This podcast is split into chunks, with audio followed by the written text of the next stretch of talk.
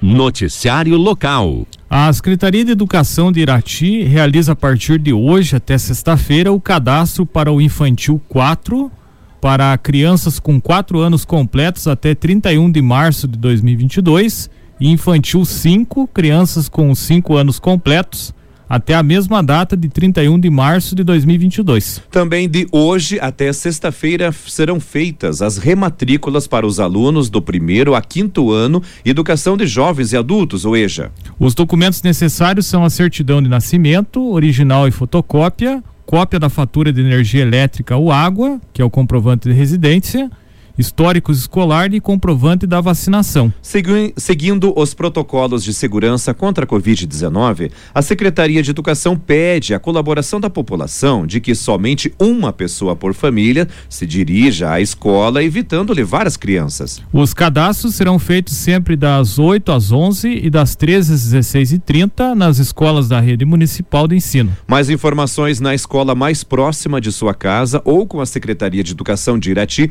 pelos telefones telefones 31 32 62 14 ou 31 32 62 17. Polícia. Ontem, dois trabalhadores de 27 e 41 anos morreram após serem atingidos por um silo que desabou de uma empresa localizada no quilômetro 359 da BR 277 em Guarapuava. De acordo com o Corpo de Bombeiros, os corpos foram soterrados por 80 toneladas de trigo, o que dificultou o resgate. Não há informações sobre o que provocou a queda do silo sobre os trabalhadores nem a causa exata das mortes. O tenente Edmar Souza Penteado, do Corpo de Bombeiros, detalhou que o resgate demorou cerca de uma hora e teve o suporte de outros trabalhadores, além de médicos do SAMU, policiais militares e polícia científica.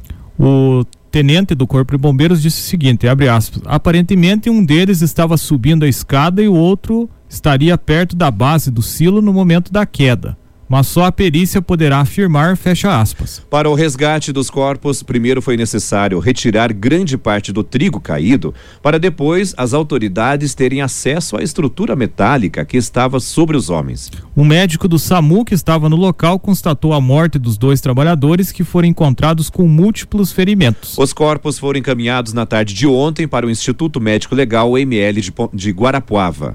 A empresa onde ocorreu o acidente lamentou a morte dos dois colaboradores e disse que imediatamente houve o pronto atendimento das vítimas. Conforme a empresa de beneficiamento de cereais, toda assistência devida está sendo prestada às famílias dos colaboradores que morreram.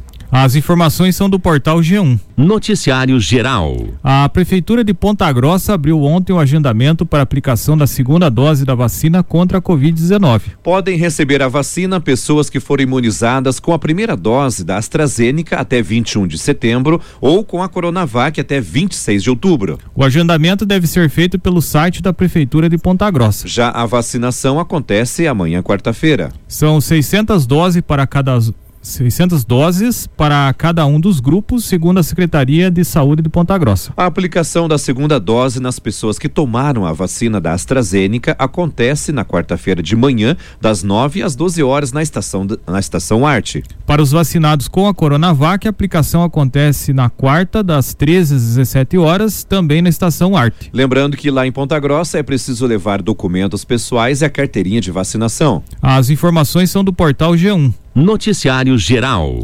Ontem, pelo Campeonato Paranaense de Voleibol Feminino, a equipe de Irati perdeu em Marechal Cândido Rondon para a equipe local pelo, por 3 sets a 1. Irati venceu o primeiro set por 25 a 17 e perdeu os três seguintes por 25 a 21, 27 a 25 e 25 a 22. E dá, dá pra gente reparar aqui que o jogo foi bem equilibrado também, né, Zub? Porque você vê aqui, ó, 25 21, 27 25, 25 22, um jogo bem equilibrado. E o time de Irati pegou o Marechal, que é o segundo colocado do campeonato. Com o resultado, o time iratiense está em quinto lugar com 19 pontos. A equipe ainda tem quatro, eh, tem quatro jogos na primeira fase e tem boas chances de conseguir a classificação na semifinal. Já o Marechal está na segunda posição com 34 pontos. Lembrando que no vôlei, quando é 3 sets a 1, a equipe vencedora ganha 3 pontos, a perdedora não ganha nenhum. Quando o jogo é decidido em 5 sets Aí muda a pontuação, o vencedor ganha dois pontos e o perdedor um ponto. Já pela segunda divisão do Campeonato Brasileiro, 36 sexta rodada, ontem o Londrina venceu a Ponte Preta por 2 a 1. Um. O Botafogo ganhou do Operário também por 2 a 1. Um. O Brusque venceu o CRB por 1 um a 0. O Náutico ganhou do Sampaio Correia por 2 a 1. Um. Vila Nova e Vasco ficaram no empate em 2 a 2. E o Remo perdeu para o Goiás por 1 a 0. A classificação é a seguinte: em primeiro está o Botafogo com 66 pontos. Em segundo, o Coritiba com 64. Então, os dois primeiros, Botafogo e Coritiba, com os resultados de ontem, garantiram acesso para a primeira divisão em 2022. O Coritiba, que tinha vencido o Lanterna Brasil de Pelotas no domingo, precisava ainda de um resultado para confirmar o acesso. E o que garantiu a vaga do Coxa na primeira divisão foi a derrota do CRB para o Brusque na tarde de ontem por 1 a 0. Em terceiro lugar, na tabela da segunda divisão, está o Goiás com 61 pontos. O quarto é o Guarani com 59 pontos. A situação de outros times na competição. Por exemplo, o Vasco está em nono lugar com 48 pontos. O Cruzeiro é o décimo primeiro com 46. Em décimo segundo está o Operário com 45 pontos. Na zona de rebaixamento, décimo sétimo Londrina tem 41 pontos. Em décimo oitavo, Vitória com 40 pontos. O penúltimo é o Confiança com 36 pontos. Em vigésimo na lanterna, o Brasil de Pelotas, com apenas 23 pontos. A Série B agora tem mais duas rodadas para definir mais dois times que sobem junto com Botafogo e Curitiba e definir mais três rebaixados, porque o Brasil, Brasil de Pelotas já, já não tem mais chances de escapar, já caiu para a terceira divisão. Pela primeira divisão do Campeonato Brasileiro, 33 terceira rodada, hoje, 16 horas, o Atlético Paranaense joga contra o Atlético Mineiro. As informações desse jogo você vai ter com a equipe da banda B. Nós vamos colocar trechos do jogo durante o programa do Edson Luiz na Super Najuá FM 92.5. E hoje, 18 horas, o Grêmio joga contra o Bragantino. Esses jogos é, foram antecipados. O que, que acontece? No sábado, o Atlético Paranaense e Bragantino decidem a Sul-Americana lá em Montevidéu, no Equador. Montevidéu, no Uruguai, melhor dizendo. E por isso, esses jogos aí do meio de semana já foram antecipados para hoje e depois já os times se concentram nesses jogos, nesse jogo decisivo de sábado. E na rodada do final de semana, o Bragantino já adiantou o jogo dele algumas semanas e o Atlético vai fazer o jogo dele, que seria, se não me engano, contra o São Paulo. Ficou lá para o final do mês de novembro. Então, é uma forma aí desses times já jogarem antes. Provavelmente os dois jogam com time reserva hoje já se preparando para a disputa do título da Sul-Americana.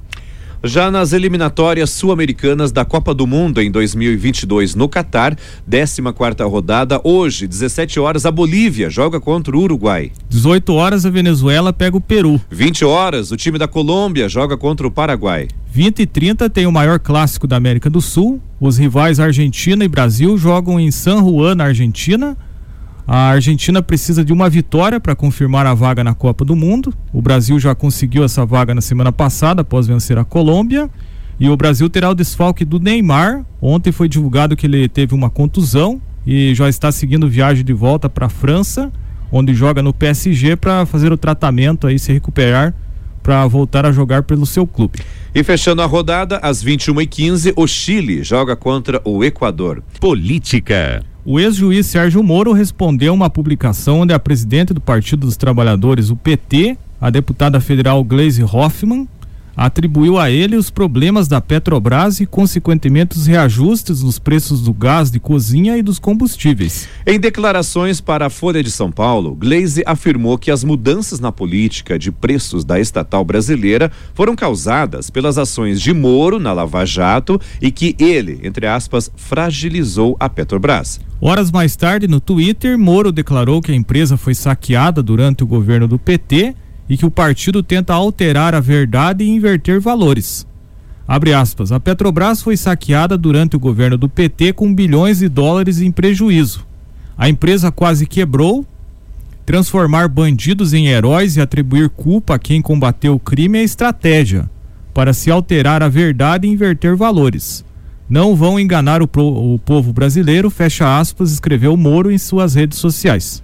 As informações são da Gazeta do Povo. Política. O presidente Jair Bolsonaro discursou na manhã de ontem para autoridades e investidores na cidade de Dubai, nos Emirados Árabes Unidos, durante a abertura do Fórum Invest em Brasil. Em seu pronunciamento, o presidente brasileiro anunciou que o país está abrindo um escritório de turismo na cidade e convidou os investidores para visitar a Amazônia e conhecer o, entre aspas, Brasil de fato. Abre aspas, uma viagem, um passeio para a Amazônia é algo fantástico.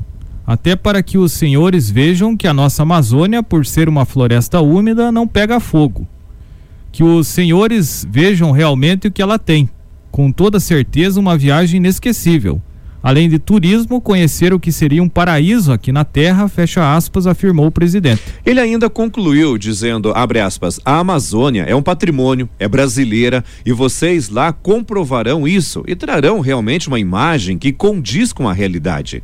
Os ataques que o Brasil sofre quando se fala em Amazônia não são justos. Lá, mais de 90% daquela área está preservada. Está exatamente igual quando foi descoberta em 1500. A Amazônia é fantástica. Fecha aspas, disse Bolsonaro. As informações são da Gazeta do Povo. Noticiário Geral. O ex-presidente Lula do PT afirmou ontem que o presidente Jair Bolsonaro, ainda sem partido, é uma, entre aspas, cópia mal feita do ex-presidente dos Estados Unidos, Donald Trump. A declaração foi dada durante coletiva no Parlamento Europeu. Abre aspas, Bolsonaro é uma cópia mal feita do Trump. Não pensa, não tem ideia. Se pudesse, Bolsonaro vendia tudo, já que ele está destruindo a Petrobras, fecha aspas, disse Lula que está em um tour pela Europa desde o final da última semana. Nas agendas do ex-presidente, tem buscado contrapor ao presidente Bolsonaro. Ainda durante a coletiva, Lula fez elogios ao ex-governador de São Paulo, Geraldo Alckmin, do PSDB. O tucano vem sendo cortejado por nomes do PT para compor uma chapa com Lula na disputa presidencial de 2022. Lula disse que tem, entre aspas, extraordinária relação de respeito com Alckmin e que que ainda não discutiu sugestões para vice e nem será candidato no ano que vem. Abre aspas. O vice é uma pessoa que tem que, que ser levada muito a sério na relação com o presidente, porque o vice pode ser presidente. E depois o vice tem que ser uma pessoa que soma com o presidente e não que diverge, fecha aspas. Liderando as pesquisas de intenção de voto para disputa ao governo de São Paulo, o ex-governador Geraldo Alckmin vai deixar o PSDB e negocia sua filiação com partidos como o PSD e União Brasil, formado pela fusão entre DEM e PSL. O Alckmin, no entanto, passou a ser cortejado por petistas para formar uma aliança que alguns anos atrás poderia ser improvável com o ex-presidente Lula, candidato provável candidato a presidente, e o ex-ministro Fernando Haddad, do PT, que tem aparecido na segunda colocação nos levantamentos para o governo do estado. Dentro do PT, uma das ideias seria que Alckmin fosse o vice de Lula, o que faria com que Haddad se tornasse o favorito para vencer as eleições a governador ah, ao, é, a eleição a governador paulista. Nessa composição, o PSB, partido historicamente ligado ao PT, poderia abrir as portas para o Tucano. As informações são da Gazeta do Povo. É, essa notícia parece até ser irônica. A gente até dá vontade de dar risada a hora que se vai dizer alguns anos você poderia achar inviável uma aliança entre Lula e Geraldo Alckmin, que sempre o Geraldo Alckmin foi do PSDB e o Lula do PT. Então veja só, eleitor, você analise bem as ideologias dos partidos. Um dia eles dizem que são inimigos mortais e passa algum tempo, dependendo da conveniência e do, do interesse de cada um, agora até supõe uma aliança. Então veja só que situação, né? Que você às vezes é, tenta defender um lado da política ou outro, mas chega aqueles que dizem que estão brigando chega uma hora ou outra acabam até se aliando e as pessoas às vezes perdem amigos, perdem é, emprego por causa de discussões aí que não levam a nada na política. Então analise bem e veja só o que, que acontece no passado, no presente dos políticos. Tem que ver sempre o histórico, né? Como você bem comentou. Nesse momento, vamos a Curitiba conversar com o repórter Jackson Sardá, da Agência Estadual de Notícias. E hoje o Jackson vai contar sobre os novos investimentos da Sanepar e também sobre a campanha de Natal Solidário. Jackson, bom dia. Então vamos às informações aí dessa terça-feira. Exatamente, Rodrigo, como você mencionou aí, É, a Sanepar investiu em cerca de 918 milhões de reais nos primeiros nove meses de 2021, um aumento de 30% em relação ao mesmo período do ano passado. Somente nesse último trimestre agora foram investidos cerca de 366 milhões de reais, 41% a mais do que no terceiro trimestre do ano anterior. Os resultados foram apresentados pelo diretor-presidente da Sanepar, Cláudio Stabile, e pelo diretor financeiro de Relações com Investidores, Abel Demétrio, em teleconferência para acionistas e que foi aberta ao público. Nos sistemas de abastecimento de água, foram investimentos de cerca de 455 milhões de reais. Algumas obras, inclusive, foram antecipadas para diminuir aí os efeitos da crise hídrica. Aqui na região metropolitana de Curitiba, por exemplo, a companhia executou em tempo recorde a transposição do Rio Verde do Capivari, que estava prevista para 2025. Juntas, elas têm capacidade de incorporar até 900 litros de água por segundo ao sistema de abastecimento integrado de Curitiba e região. Já em relação às redes de esgoto, os investimentos foram de cerca de 398 milhões de reais nos primeiros nove meses do ano em todo o estado. Em Cascavel, por exemplo, a Sanepar constrói uma estação elevatória e implanta mais 29 quilômetros de rede coletora, beneficiando aí em torno de 3.600 famílias. Essas obras, previstas para serem concluídas no ano que vem, vão tornar Cascavel a primeira cidade do estado do Paraná a ter 100% de cobertura de esgoto. Então aí a Sanepar aí ampliando aí os trabalhos em todo o estado. É, então temos outra informação também, Rodrigo, que você, né, que você aí destacou, é que porque o governo do estado acaba de lançar exatamente o Natal Solidário, um projeto para celebrar o Natal com um olhar social e comunitário. A ação é da Superintendência Geral de Ação Solidária e da presidente do Conselho de Ação Solidária do Paraná, Luciana Saito Massa, que também é a primeira-dama do Estado.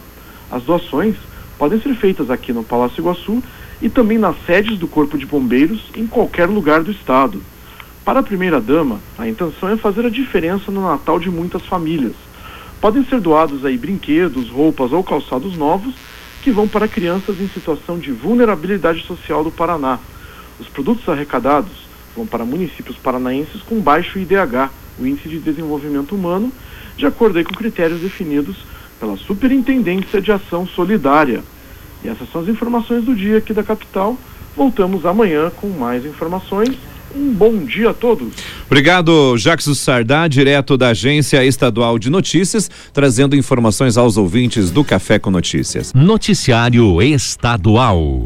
O Monumento Natural Salto São João, localizado aqui na região em Prudentópolis, é a próxima unidade de conservação a ser concedida à iniciativa privada. Atualmente, a gestão do parque é compartilhada entre o Instituto Ambiental do Paraná, IAT, e a Prefeitura de Prudentópolis. O projeto está na fila de polos turísticos no Paraná que o governo quer acabar com a interferência. A iniciativa deve avançar após a publicação da licitação para concessão do Parque Estadual de Guartelá, localizado em Tibagi, prevista prevista ainda para este mês. Até o momento, o projeto de concessão tem programas de manejo e processos administrativos elaborados. Os estudos de viabilidade econômica estão previstos para janeiro. Depois disso, o próximo passo é a realização de consulta pública. Não havendo objeção, o edital será lançado para que as concessionárias interessadas concorram. Outro na mira é o Jardim Botânico de Londrina, cujos estudos técnicos também terão início após a finalização do processo do Guartelá. As propostas de concessão citadas integram o projeto Parques do Paraná, concebido para promover o turismo de natureza do estado de forma sustentável. Os três projetos de concessão foram aprovados pelo Conselho do Programa de Parcerias do Paraná um colegiado consultivo criado pelo governador Ratinho Júnior e composto em maioria por secretários estaduais e diretores de órgãos públicos. A escolha pela concessão do monumento em Prudentópolis deve ser deve ter alguns critérios, e entre eles o potencial de visitação, que chega a 40 mil por ano, os atrativos do local e o fato de ser uma área de regularidade, é, de uma área regularizada. Abre aspas. Quando permite concessão para o uso do turismo, permite investimento investimento para melhorar a segurança, propiciar iniciativas para a conservação, etc. Fecha aspas, afirmou o diretor de patrimônio natural do IAT, Rafael Andregueto. Além disso, o diretor ressalta que é importante cuidar com os termos. Nenhum dos parques será privatizado, situação em que o bem é repassado em domínio definitivo, mas sim concedido por um tempo determinado para permitir a exploração da atividade turística. Ao final do prazo concedido, o investimento retorna ao governo. A concessão do Monumento Salto São João tem o apoio de representantes do turismo e da Prefeitura de Prudentópolis, principalmente sob aspecto econômico. Abre aspas, é um tripé. Poder público, empresários e comunidade precisam trabalhar juntos para desenvolver o turismo e o Salto São João é um fator de desenvolvimento na comunidade.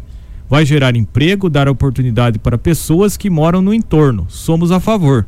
Fecha aspas, afirma a secretária de Turismo de Prudentópolis, Cristiane Guimarães Boico Rossetim, que defende a iniciativa como um ganho não só para a cidade, mas para a região como um todo. O vice-presidente da Associação Brasileira das Agências de Viagens, Geraldo José Zaidan Rocha, endossa a opinião de que a concessão do monumento vai desenvolver o turismo na cidade e defende que a maior parte do setor também é favorável à proposta. Abre aspas, nada como ter um destino turístico à disposição com infraestrutura, coisa que há muitos anos os governos não conseguem realizar. Se a iniciativa privada tem dinheiro e disposição para assumir, vejo com bons olhos. Fecha aspas, declarou Rocha. Apesar dos grupos favoráveis, Bertolino afirma que esse tipo de concessão pode gerar uma espécie de conflito de interesses. Por um lado, o Estado se desobriga a gerenciar um bem público e, portanto, deixa de gastar, o que é visto como positivo pelo especialista, pois o dinheiro pode ser investido em prioridades na gestão, como saúde, educação. Mas, por outro lado, a empresa que assume cobrará pelo serviço, o que também reflete diretamente na população. Mesmo assim, o professor acredita que a concessão pode trazer uma série de ganhos, já que é esperado que a iniciativa privada atue também em áreas além do turismo. Abre aspas, a empresa pode investir na própria cidade. Tem empresa que investe em saúde, educação, formação para a população trabalhar como guia. Fecha aspas, afirma ele. Para evitar o não cumprimento das obrigações contratuais, Bertolino defende uma fiscalização permanente e a criação de um canal para que a população, principalmente os moradores da região, possam dar feedbacks. O Monumento Natural Salto São João fica a 22 quilômetros do centro de Prudentópolis, em uma área de 15 alqueires, e foi criada em 2010 com o objetivo de garantir proteção ambiental especial à cachoeira, com uma queda de 84 metros de altura que segue pelo Rio São João. O espaço funciona de quarta a segunda-feira, sempre das 9 às 16 horas. As informações são da Gazeta do Povo.